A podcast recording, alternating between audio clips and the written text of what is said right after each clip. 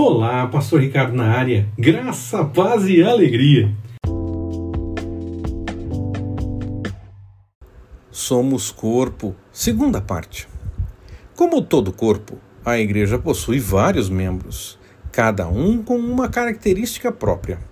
Isso quer dizer que a nossa individualidade é mantida, mas as nossas funções e atitudes devem sempre estar voltadas ao bom funcionamento do corpo. Ser participante de um corpo traz-nos muitos benefícios e responsabilidades. 1. Um, não estamos sozinhos. Temos com quem dividir as tristezas e as alegrias da caminhada. 2. Passamos a depender uns dos outros. Temos irmãos e irmãs que nos completam naquilo que precisamos. O corpo nos ensina que não somos autossuficientes. 3. O corpo não pode ser dividido por diferenças ou divergências. Seu ponto de unidade é Cristo, o cabeça. Sua vida e mensagem são nossas diretrizes. 4.